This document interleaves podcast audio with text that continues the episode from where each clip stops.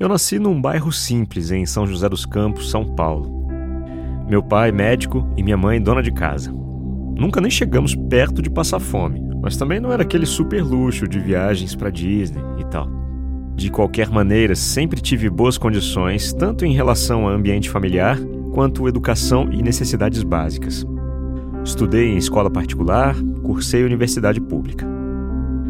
Frequentemente me pego refletindo sobre quem não teve a mesma sorte. O que será que acontece no meio do caminho para que alguém se envolva com tráfico, drogas, crimes, alcoolismo?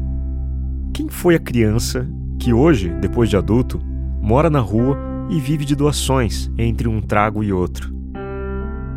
É, creio que não exista resposta fácil para essa pergunta. Afinal, trata-se de um problema bastante complexo, apesar do nosso cérebro buscar simplificar. Fato é que o que me passou a incomodar profundamente é a falta de empatia. Nós, por trás dos nossos smartphones e dos portões trancados com cadeados e cercas elétricas, tendemos a enxergar o problema de acordo com a nossa visão de mundo e quase nunca com a visão do outro. Talvez por ignorância, talvez por má vontade, talvez por falta de capacidade intelectual, não sei. Eu gosto de acreditar que é somente uma questão de ignorância, no sentido de desconhecer mesmo.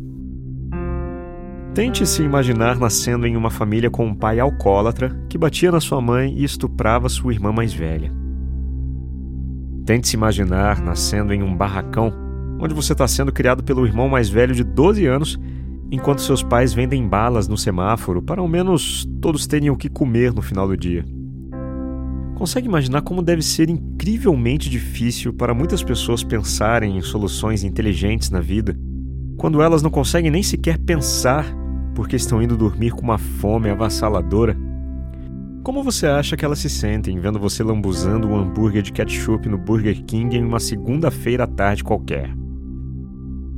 Eu creio que seja um pouco delicado julgarmos pessoas em situações de rua, como bandidos, drogados, alcoólatras, vagabundos, como se fosse uma escolha deles como se eles tivessem escolhido preencher a falta de estrutura familiar, a ignorância, a repressão, a falta de amor e educação com drogas e delitos.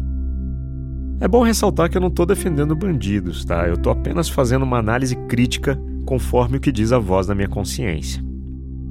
Todo discurso violento nasce da falta de empatia.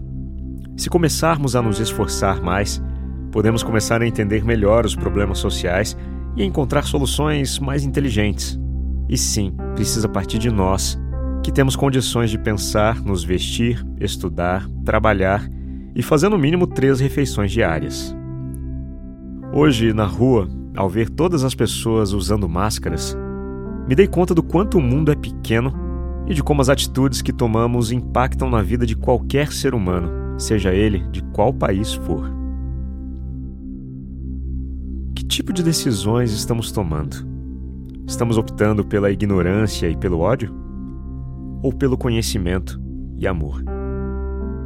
Meu nome é Leandro Sozzi, sou locutor e esta é a voz da minha consciência.